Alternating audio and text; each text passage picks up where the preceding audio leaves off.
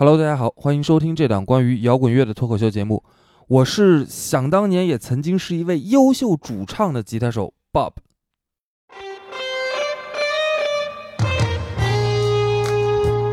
那说白了呢，其实就是外国人的山歌，哎，那就是瑞士的阿宝，哎，就是阿尔卑斯山脉的沙哒哒花开红嘎呀呀。哎，让你觉得呢？他一开口就离掉了，然后自个儿嗯又给划回来了。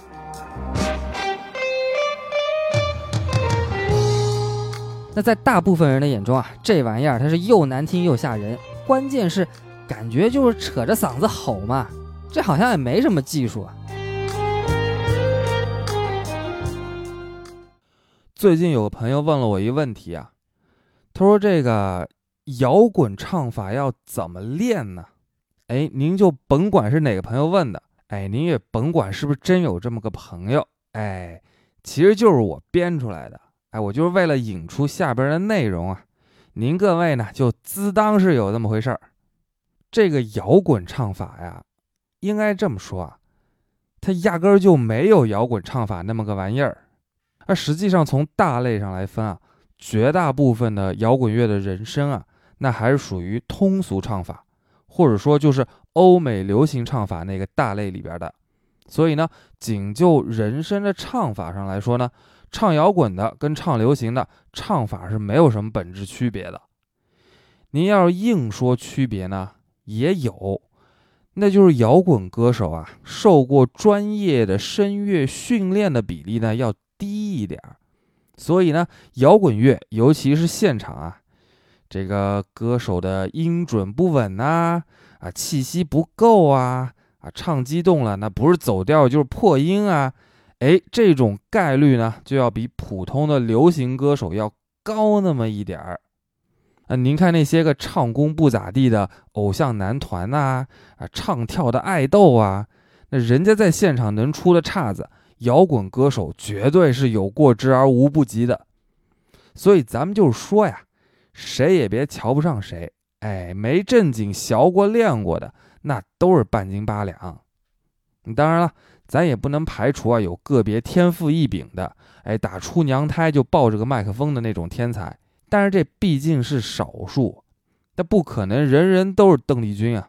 那更何况呢，这种小概率事件啊，发生在摇滚歌手身上的可能性，那也不见得要比发生在偶像男团身上的可能性大。就连人家说唱歌手里头，那保不齐也有那么凤毛麟角几个唱功好的，是不是？好，那么把这几个方面都得罪完了以后呢，咱们就可以开始进入正题了。那今儿我们来聊一聊，在摇滚乐这个通俗唱法的大框架里头啊，能够听到的一些比较小众的，哎，出现的频率不高，属于是有特色。多多少少呢，还有点奇怪的唱法。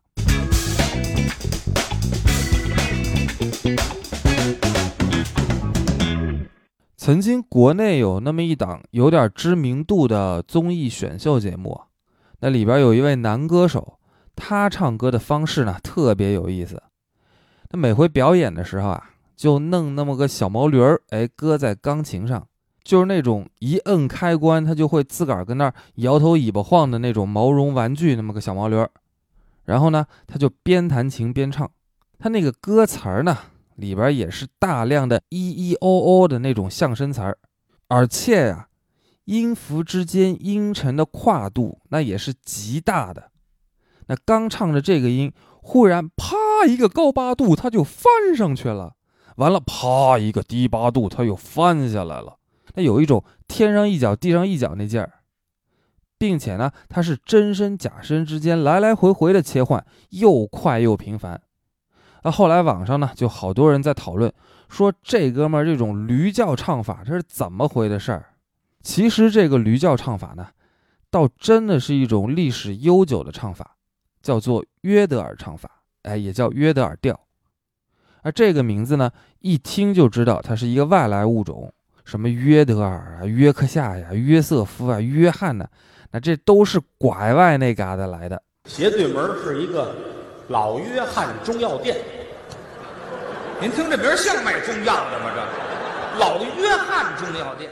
而约德尔唱法其实挺早就传到国内了，咱们可能不知道这种唱法的名字，但是呢，一定是听过这种唱法的歌的。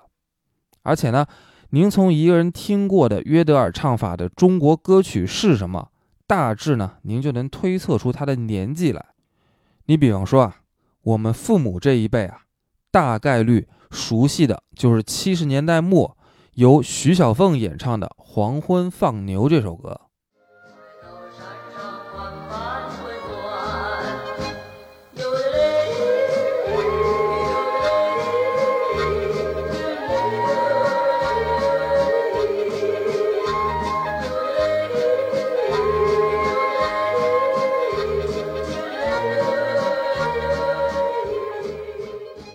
而这歌在国内呢，其实生命力是非常的旺盛。除了徐小凤以外呢，还有陈汝佳呀、毛宁啊、朱明英啊，都唱过这首歌。那假如您对以上这些歌手的名字全都不知道呢，说明咱们可能是同一个辈分的人。那您有可能呢，就是从另外的地方听过约德尔的唱法，比如说一部著名的老电影《音乐之声》。哎，这部电影里边呢，就有一首插曲，叫做《孤独的牧羊人》，也是用到了约德尔唱法。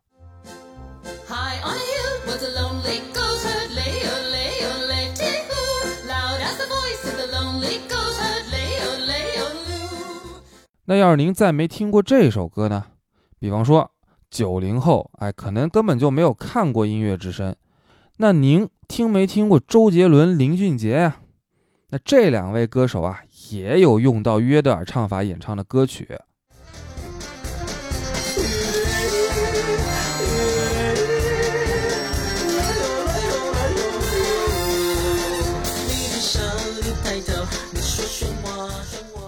那要这些您都没听过，有可能呢，您跟我一样是个零零后。那您知不知道开心麻花呢？哎，沈腾呢，他前几年有一部电影啊，叫做《西红柿首富》。这部电影的主题曲叫做《膨胀》，也是用到了约德尔唱法。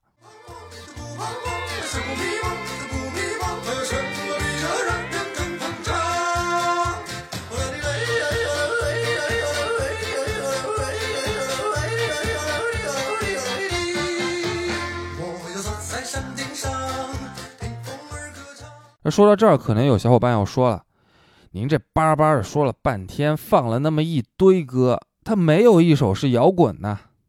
别着急，要说约德尔唱法跟摇滚乐之间的关系呢，咱们得先倒根儿说。这个约德尔唱法呀，最早呢，它是来源于阿尔卑斯山附近，瑞士、德国还有奥地利这些国家山地居民。他们在这个阿尔卑斯山一片绿油油大草原上放牧的时候呢，用来呼唤他们的羊群啊、牛群啊、冯巩啊，对，不是没有冯巩，或者呢是向远处山上其他的牧民喊话的时候用的劳动号子。那说白了呢，其实就是外国人的山歌，哎，它就是瑞士的阿宝，哎，就是阿尔卑斯山脉的沙哒哒花开，红嘎呀呀。所以早期的约德尔唱法呢，它就是没有歌词的。你想这山上风又大，距离又远，有歌词也听不清。那干脆呢，就是咿哟了嘚儿嗯啊，这是就这些没有具体含义的象声词儿。那最多最多就是最后再给您来一句，别挨骂了。最后一句，你别挨骂了。那后来呢，这山歌也不知道怎么的，就走出大山，走向平原了。这就能加上歌词了。有了歌词以后呢，约德尔唱法就在欧洲那些个德语区开始流行了。再往后呢，又有了其他语种的约德尔歌曲，法语啊、英语啊，它就都来了。慢慢的呢，约德尔唱法它就走向世界了。而上世纪的二三十年代的时候啊，美国蓝调歌手 Jimmy Rogers 在黑人蓝调音乐里面加入了约德尔唱法。把这种蓝调和约德尔的混血儿叫做 Blue Yoder，蓝色的约德尔。哎，这就离摇滚乐很近了，因为蓝调音乐它是摇滚乐的根基呀。Jimmy Rogers 的《蓝色约德尔》第九号这首歌曲啊，后来也被摇滚名人堂列为了塑造摇滚乐的五百首歌曲之一。那就在摇滚乐和民谣开始分道扬镳以后啊，约德尔唱法呢，大部分都是跟着民谣走的。啊，您在蓝草风格的音乐作品当中啊，可以看到很多约德尔唱法的影子。但是呢，它也有少数摇滚乐甚至是金属乐，也是别出心裁的运用了约德尔唱法。那比如像 Kiki Danielson 啊，当年的瑞典大美女歌手，现在是一慈眉善目的胖老太太。她年轻的时候呢，就发表过一张专辑，叫做 Rock and Yodel，摇滚约德尔。而像我们熟悉的摇滚乐队啊，像是 Aerosmith 啊、啊小红莓 Cranberries 啊，也都创作过带有约德尔唱法元素的歌曲。但是呢，绝大部分呢，还都只是在高潮部分啊，或者是在伴唱里面加入了一丁点儿的约德尔的经典元素。不过，在一九七零年代啊，有一支荷兰前卫摇滚乐队 Focus，他们呢就是与众不同的，把约德尔唱法。完完全全的裹上一层摇滚乐的外壳，一整个的推到了乐迷的眼前。尤其是他们的这一首《Hocus Pocus》，绝对就是约德尔唱法在摇滚乐当中被发挥的最精彩、最出跳、最最炫技的一次。而之后也有不少的乐队翻唱过这首歌，比如说像 Halloween 就曾经把它改编成金属版本再度演绎。那虽然也是很精彩啊。不过我还是觉得 Focus 的这个版本啊，对于唱功的考验，那是最大最难的一版。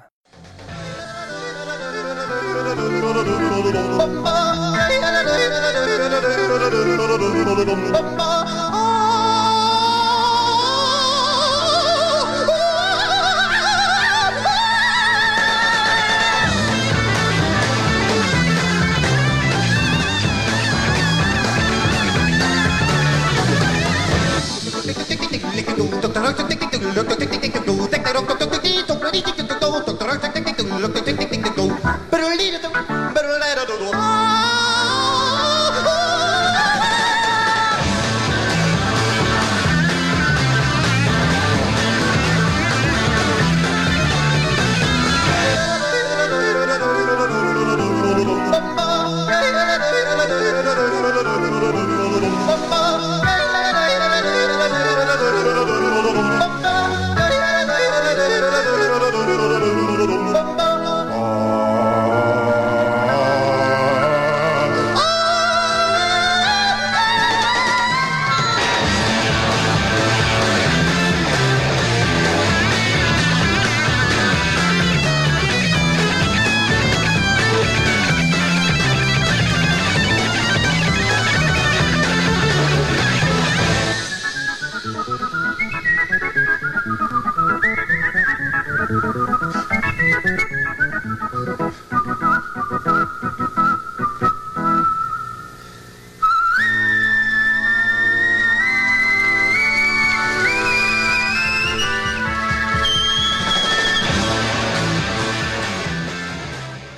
看到网上有人说这首《Hocus Pocus》是摇滚版的忐忑，我觉得一点都不夸张。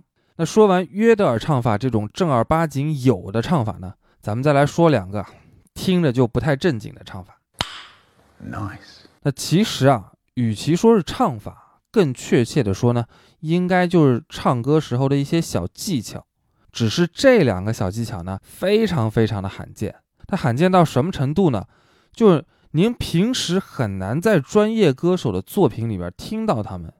一般情况下，您要是听到了，那通常呢，您就会对这位歌手的专业能力提出质疑。那这是哪两种唱法呢？哎，一个叫走音，一个叫破音。哎，我这可不是讽刺啊。咱们先说说这个破音。那一提到破音呢？我们一般想到的就是这首歌音太高了，啊，超过了歌手音域能够达到的最大范围。但是呢，歌手还非要去顶这个高音，结果嘎一下，哎，就冒出来一个又嘶哑又不自然的奇怪的声音。那破音一般情况下肯定是会破坏掉整首歌曲的意境的。所以呢，正常的歌手他们都要通过科学的训练来拓宽自己的音域范围。那唱歌之前呢，还要有效的放松声带，以此来避免破音的发生。这是我们大多数人都知道的。但是呢，偏偏有那么一些剑走偏锋的歌手啊，他们在唱歌的时候啊，偶尔他们会故意唱出一两个破音来。那这个时候的破音啊，可能就会起到画龙点睛的作用了。比方说，在一首非常悲情的歌里边。在歌手一轮一轮的把那种悲伤无助的情绪往越来越高的程度去推的时候，在推到纠结到顶峰的时候，突如其来的唱破一个音，哎，那这种意料之外的处理手段呢，有可能会让整首歌的情绪再上一个新的台阶。比如说中岛美嘉在《曾经我也想过一了百了》这首歌里边，在唱到高潮之前的 pre-chorus 部分的时候啊。就破了音，但是呢，联系到这首歌整体的表达，再联系到中岛美嘉曾经的人生遭遇，哎，反而成就了一种令人汗毛倒竖的感动。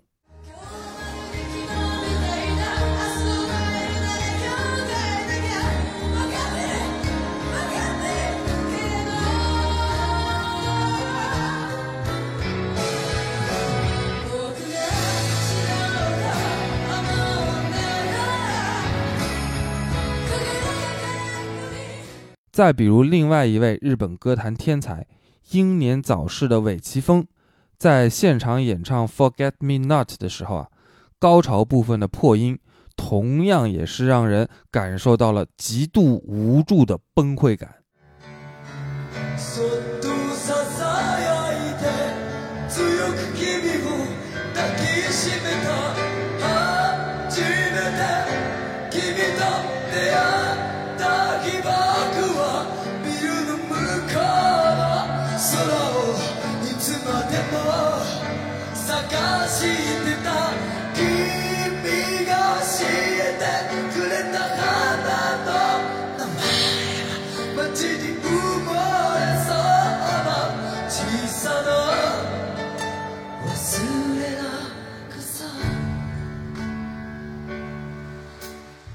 当然了，破音这种技巧啊，在实战的时候啊，属于是刀口舔血的招式。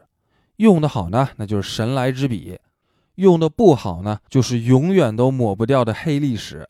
尤其是你要是整首歌百分之八十全给唱破音了，而且你唱的这首歌呀，还偏偏不是那种悲伤主题的歌，那就是属于演出事故了。岁月是苦衷，让最难伤。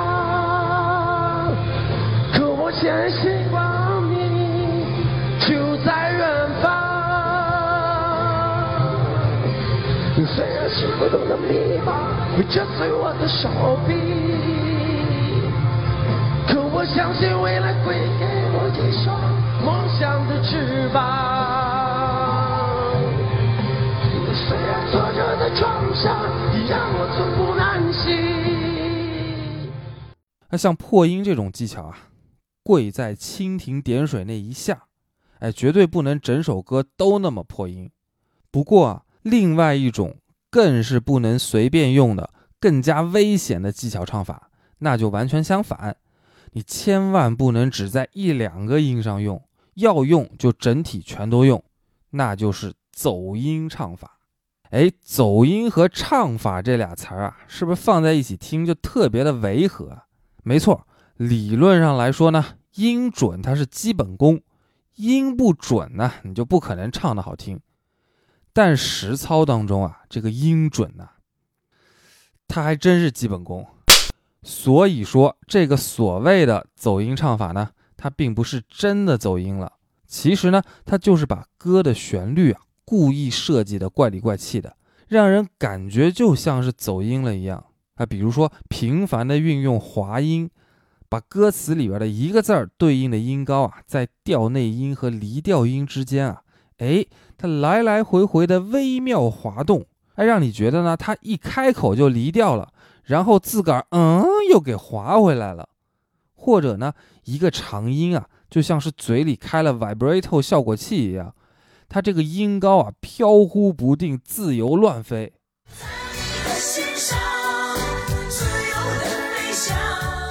那像这种唱法呢，我知道的一个能够把它用的出神入化、神出鬼没，形成独特的个人风格的音乐人，只有一个。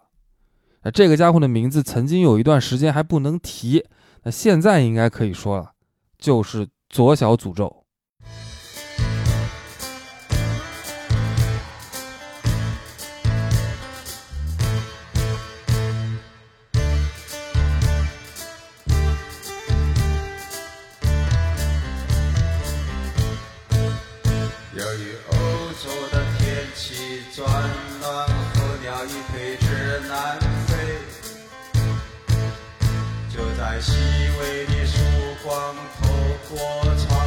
时候，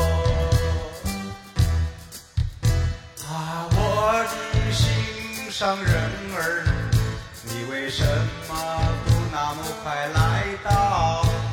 啊，我的心上人儿。你千万千万不要想不开。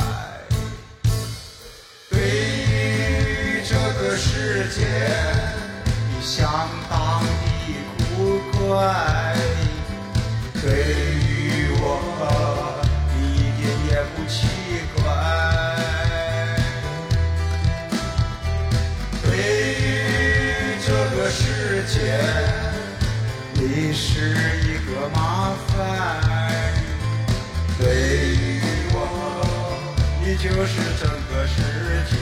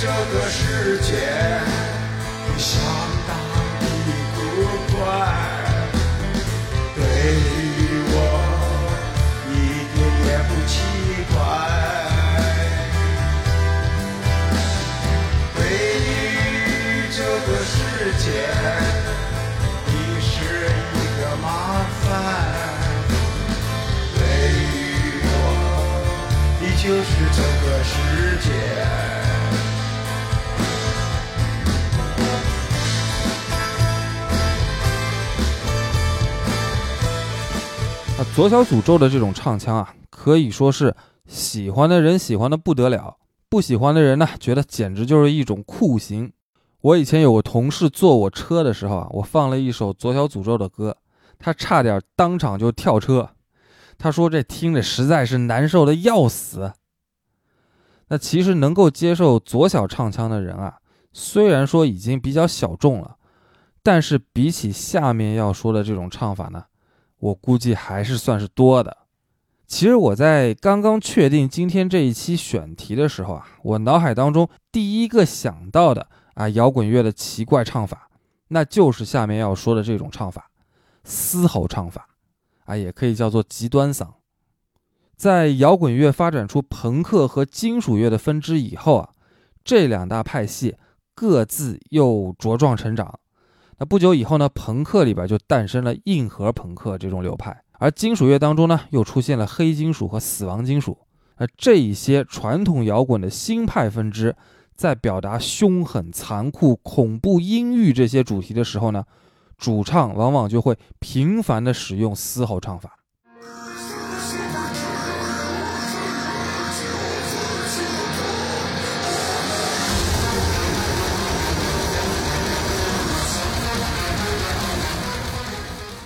那嘶吼唱法呢，也有和嗓、黑嗓、死嗓之分。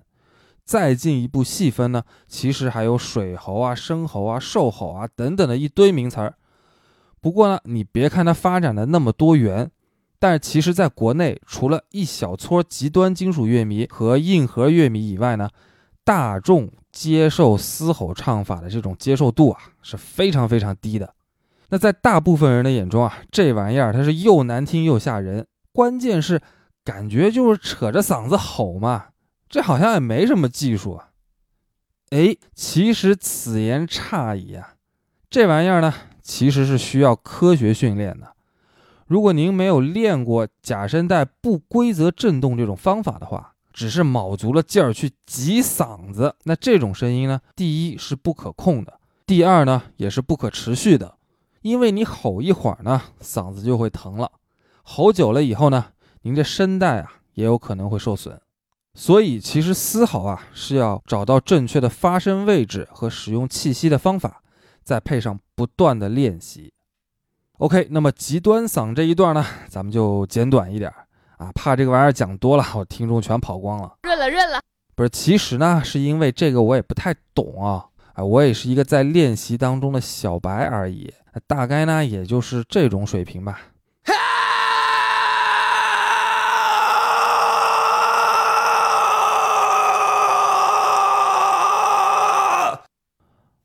我们继续。那接下来要说的这种唱法啊，我小时候没怎么见过，不过现在已经不算少见了，就是呼麦。惊雷，这通情术为清他地限制金锤。啊，对不起，放错了，这是喊麦啊。那呼麦呢，它是草原民族独特的一种喉音唱法，它是古老的牧民先辈们在模仿草原上的大自然和动物的声音的过程当中发明的一种唱法。那最为人熟知的特色呢，就是能够同时发出两个不同音高的声音，而这个特色在蒙古呼麦和图瓦呼麦这两大流派里面都能够听到。不过呢，就是受到民族特性的限制啊，能够熟练的运用呼麦唱法的摇滚乐队还是很少的，尤其集中在蒙古族的乐队当中。那比如我们比较熟悉的杭盖乐队。这支来自蒙古大草原的乐队呢，在成立之初啊，主唱伊里奇就开始辗转在蒙古国、图瓦国和内蒙古之间，学习呼麦、长调这些非常具有民族特色的音乐形式。那最后呢，也是依靠着这股浓浓的草原风味，建立起了杭盖乐队独有的风格，并且成为了享誉世界的民族摇滚乐队。好，那最后呢，我们就在。杭盖乐队的呼麦摇滚里边结束今天的这期节目，感谢各位小伙伴的收听，我是吉他手 Bob，咱们下期再见，拜拜。